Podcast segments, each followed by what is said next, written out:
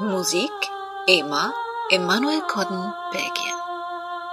Und wer ist dieser Ema? E-H-M-A? Hm, nicht so einfach zu klären.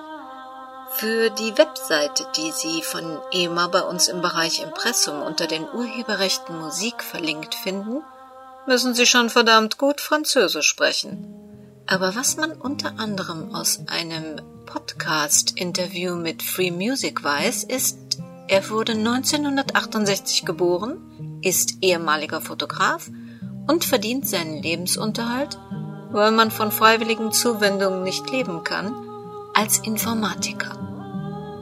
Musik macht er aus Leidenschaft. EMA hat unter der Lizenz Art Libre mehr als 40 Musikstücke in sechs Alben veröffentlicht und stellt seine wunderschöne filigrane Musik in allen Alben kostenlos zur Verfügung, weil er glaubt, dass Kunst und Wissen mehr Wert erhalten, wenn man sie teilt. Willkommen in der Welt des Krimi-Kiosk. Willkommen in der Welt von Henrietta Pazzo. Camouflage, ein Kriminalroman in 15 Episoden. Eine Produktion des Krimi-Kiosk Verlages Petra Weber in Köln. Sie hören Episode 8. Die beschlagenen, erleuchteten Fenster und die Geräusche, die durch die geschlossene Haustür des typischen Vorstadt-Einfamilienhauses drangen, verrieten, dass jemand zu Hause sein musste. Obwohl auf dem säuberlich beschrifteten Klingelschild nichts von einer Ines Faber stand, klingelte Siebert.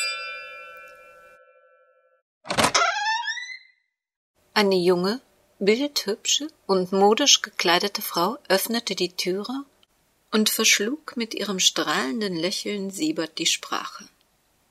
Möchten Sie zu uns? Im Hintergrund gluckerte ein Babylachen. Ähm, eigentlich möchte ich zu Ines Faber, stammelte Siebert sichtlich verlegen. Dann sind Sie richtig. Mein Mädchenname ist Faber. Um was geht es denn? Ich bin Kriminaloberkommissar Frank Siebert. Sie haben gehört, dass die Polizei nach einem Michael Krüger sucht? Mit einem ängstlichen Blick die leere Straße herauf und wieder herunter versicherte sie sich, dass niemand in der Umgebung dieses Gespräch bisher mitbekommen hatte. Dann zog sie Siebert, der dieses Verhalten von seinen Gesprächspartnern gewohnt war, an dessen Ärmel vorsichtig in ihr Haus. Die Nachbarn sind hier sehr neugierig. Bitte setzen Sie sich. Ihr Blick deutete auf eine grüne Stoffcouch, die mit Spielzeug übersät war. Dahinter spielten zwei Kleinkinder mit bunten Stofftieren. Siebert setzte sich aus Versehen auf eins der Spielzeuge. Sie kennen Herrn Krüger? Klar kenne ich Michael. Wir waren vor einigen Jahren befreundet gut befreundet.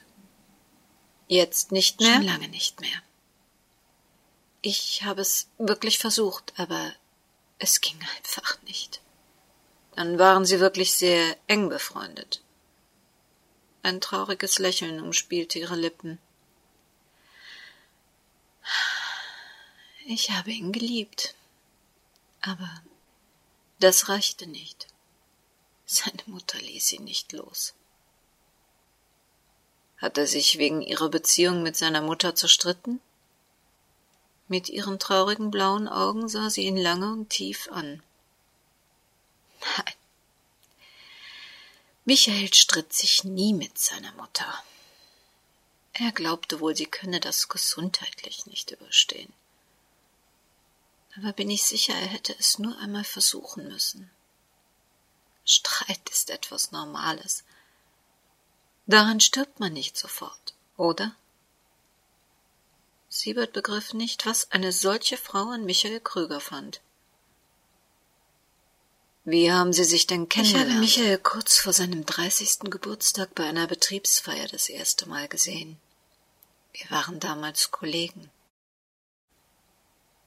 Er gefiel mir, weil er so still und schüchtern mit mir umging.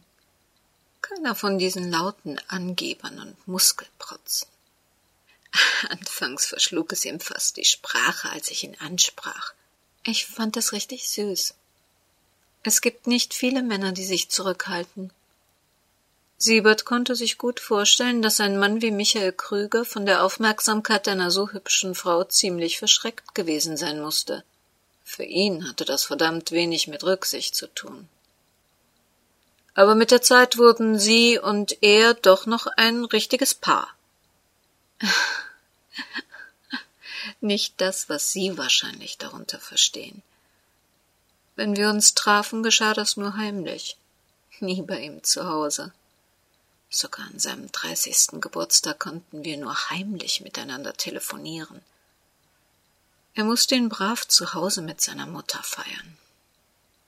Es war einfach unmöglich, sich an diesem Tag mit ihm irgendwo zu treffen, um ein paar Minuten ungestört seinen Ehrentag zu genießen oder gar bei ihm zu Hause vorbeizugehen.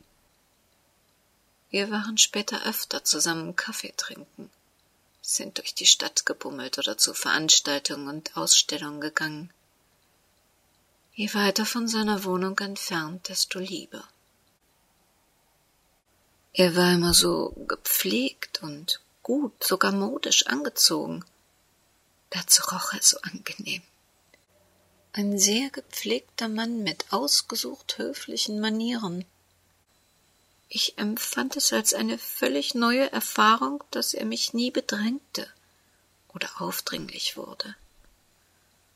Wochenlang keine fordernden Annäherungen. Da habe ich mich dann endgültig in ihn verliebt. Merkwürdig blieb aber trotzdem sein Verhältnis zu seiner Mutter. Vielmehr ihr Verhältnis zu ihm. Damals dachte ich, dumm wie ich war, er übertreibe bei den Beschreibungen ihrer Person. Eines Abends bin ich einfach mit zu ihm nach Hause gegangen. Er versuchte mich abzuwimmeln und wegzuschicken. Aber ich bin da geblieben. Siebert überlegte, was für ein kompletter Idiot man sein musste, um eine Frau wie diese abzuwimmeln. Und dann ist es schließlich passiert, nicht was Sie denken. Wir sind hoch in sein kleines Apartment und haben brav jeder auf seiner Seite auf dem Sofa ferngesehen. Gerade als er zaghaft nach meiner Hand griff, da stand sie plötzlich still und leise mitten im Raum und starrte uns tonlos an. Wir sind fast zu Tode erschrocken. Sie sagte kein einziges Wort stand einfach nur schweigend da und gaffte erst mich und dann ihren zitternden Sohn minutenlang an. Sie stand da in einem weißen Baumwollnachthemd mit rosa Blümchen und einem schrecklich altmodischen Haarnetz über ihren grauweißen Locken. Kein Wort kam über ihre Lippen. Nur ihr eisiger Blick zog kalt durch das Zimmer. Es war unvorstellbar frostig im Raum. Ich hatte richtige Angst vor ihr.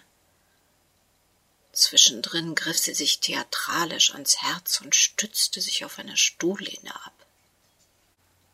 Dann drehte sie sich endlich unvermittelt um und verließ schweigend den Raum. Die Stimmung war natürlich dahin. Und was hat er Nichts. getan? Peinlich war es ihm, aber er hat wie ein kleiner Junge nur in der Ecke gestanden und kein Wort gesagt. Blass ist er geworden. Er tat mir fast leid. Ihn hat das Ganze wahrscheinlich mit Sicherheit noch mehr geängstigt als mich. War das das Ende Ihrer Beziehung? Das war eindeutig der Anfang vom Ende. So schnell gab ich zwar nicht auf, aber Michael hatte nur noch Angst. Angst, von seiner Mutter mit mir zusammen entdeckt zu werden. In der Zeit merkte ich auch, dass ich das alles nicht schaffte. Wissen Sie, ich wollte schon immer eine richtige Familie und Kinder. Mit Mitte zwanzig wurde es langsam Zeit, die Familienplanung anzugehen. Aber mit Michael war das so eine Sache. Er war selbst noch wie ein kleiner Junge. An diesem grässlichen Abend, bevor seine Mutter so unvermittelt aufkreuzte, bat ich ihn, für uns eine Tasse Kaffee zu kochen. Mit Schrecken erkannte ich, dass er nicht wusste, wie viel Kaffeepulver in die Maschine hineinkam, die auf seinem Tisch stand, oder wo er das Wasser einfüllen sollte.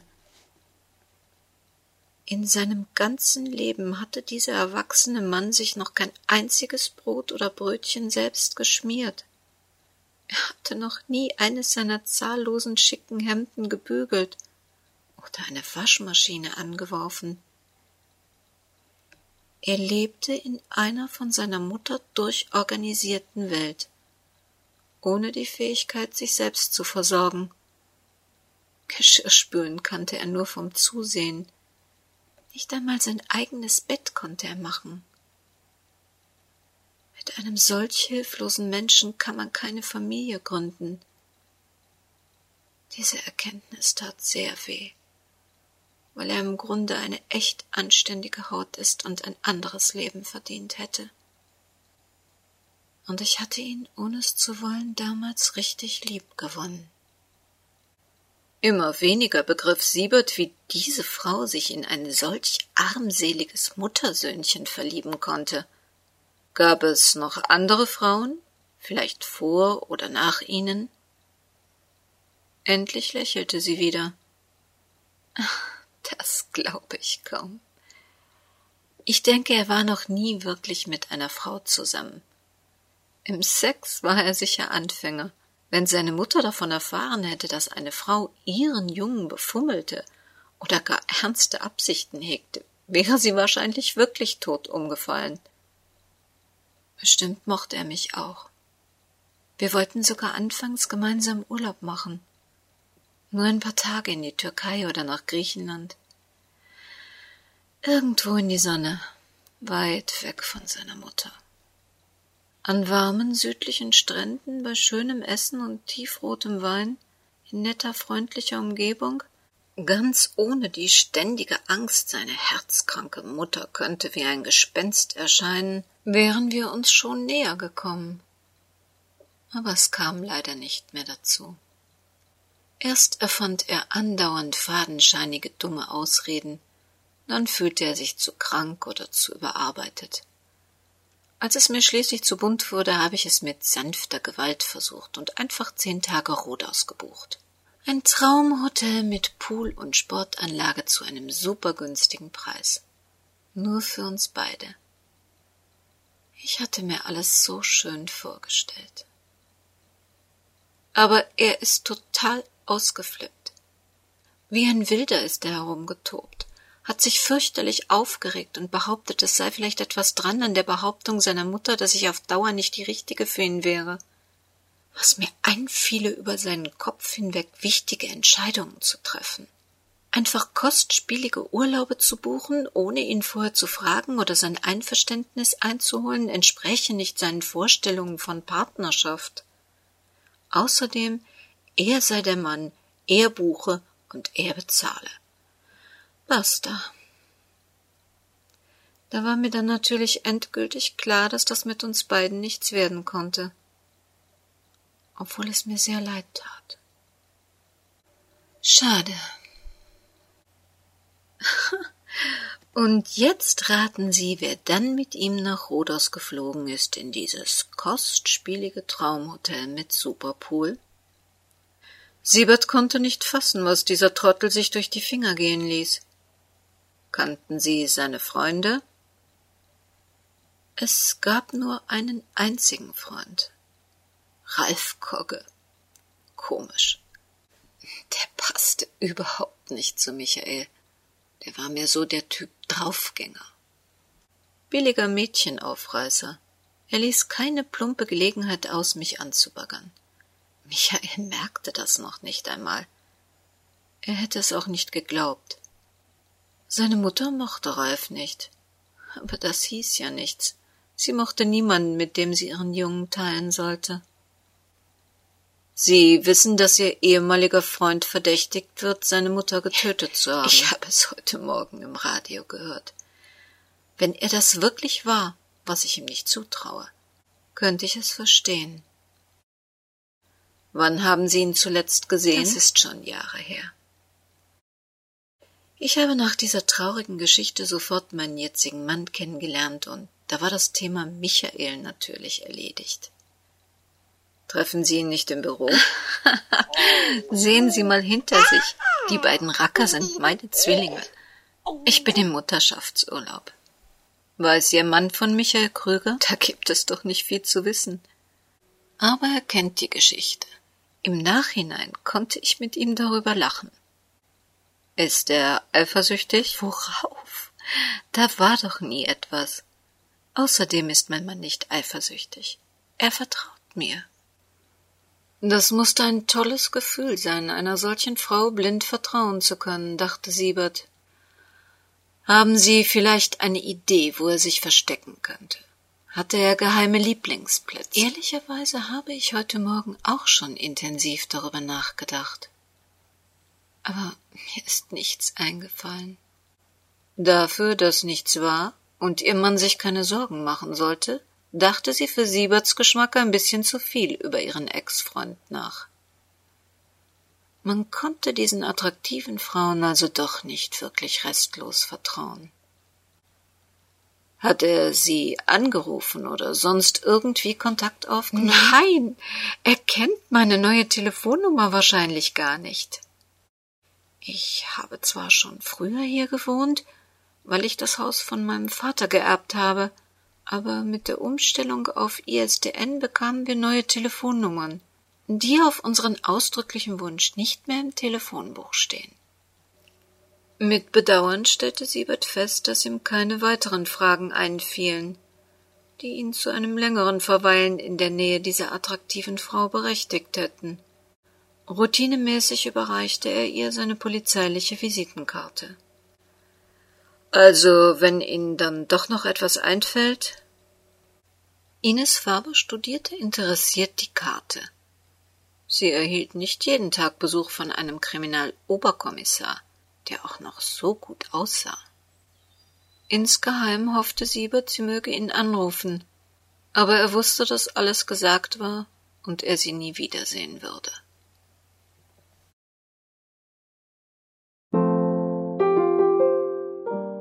Niemand glaubte an einen Mord.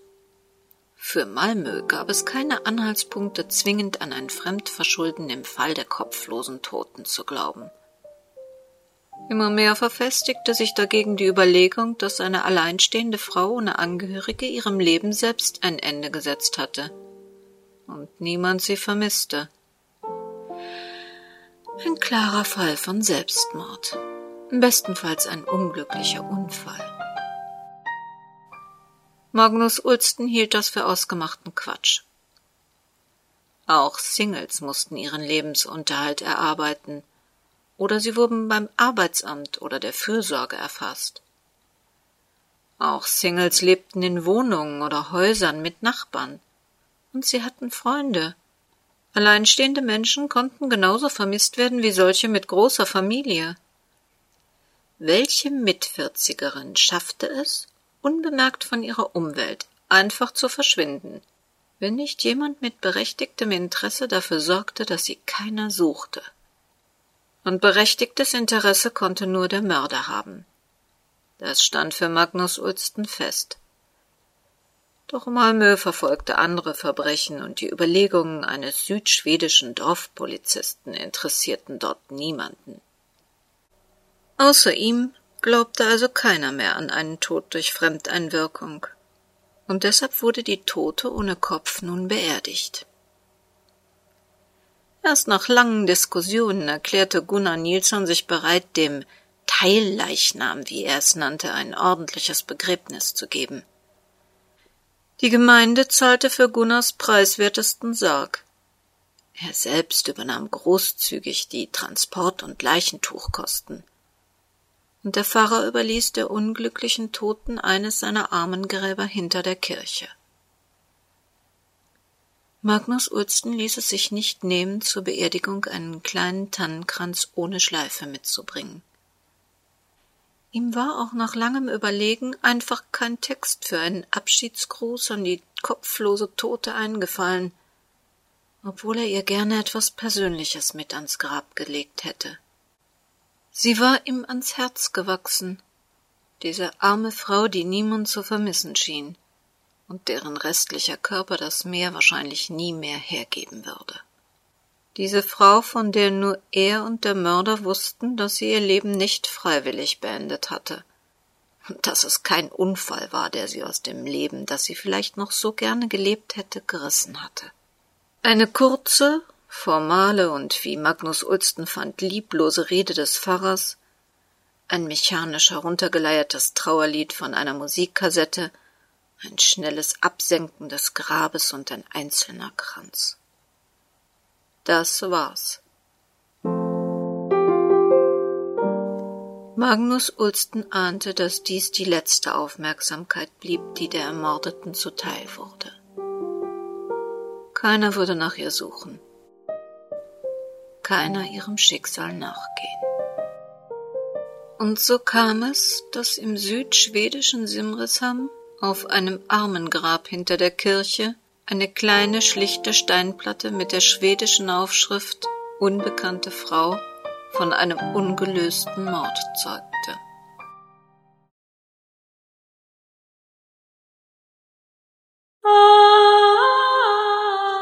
Sie hörten Episode 8 des Kriminalromans Camouflage von Henrietta Pazzo. Wenn Sie gerne mal die Musikstücke von EMA ganz ohne unser Geplauder hören möchten und sich ein Album herunterladen möchten, dann können Sie das völlig legal und kostenlos, wenn Sie über unsere Webseite www.krimikiosk.de Urheberrechte Musik im Bereich Impressum anklicken. Dort kommen Sie direkt zu den Alben von EMA.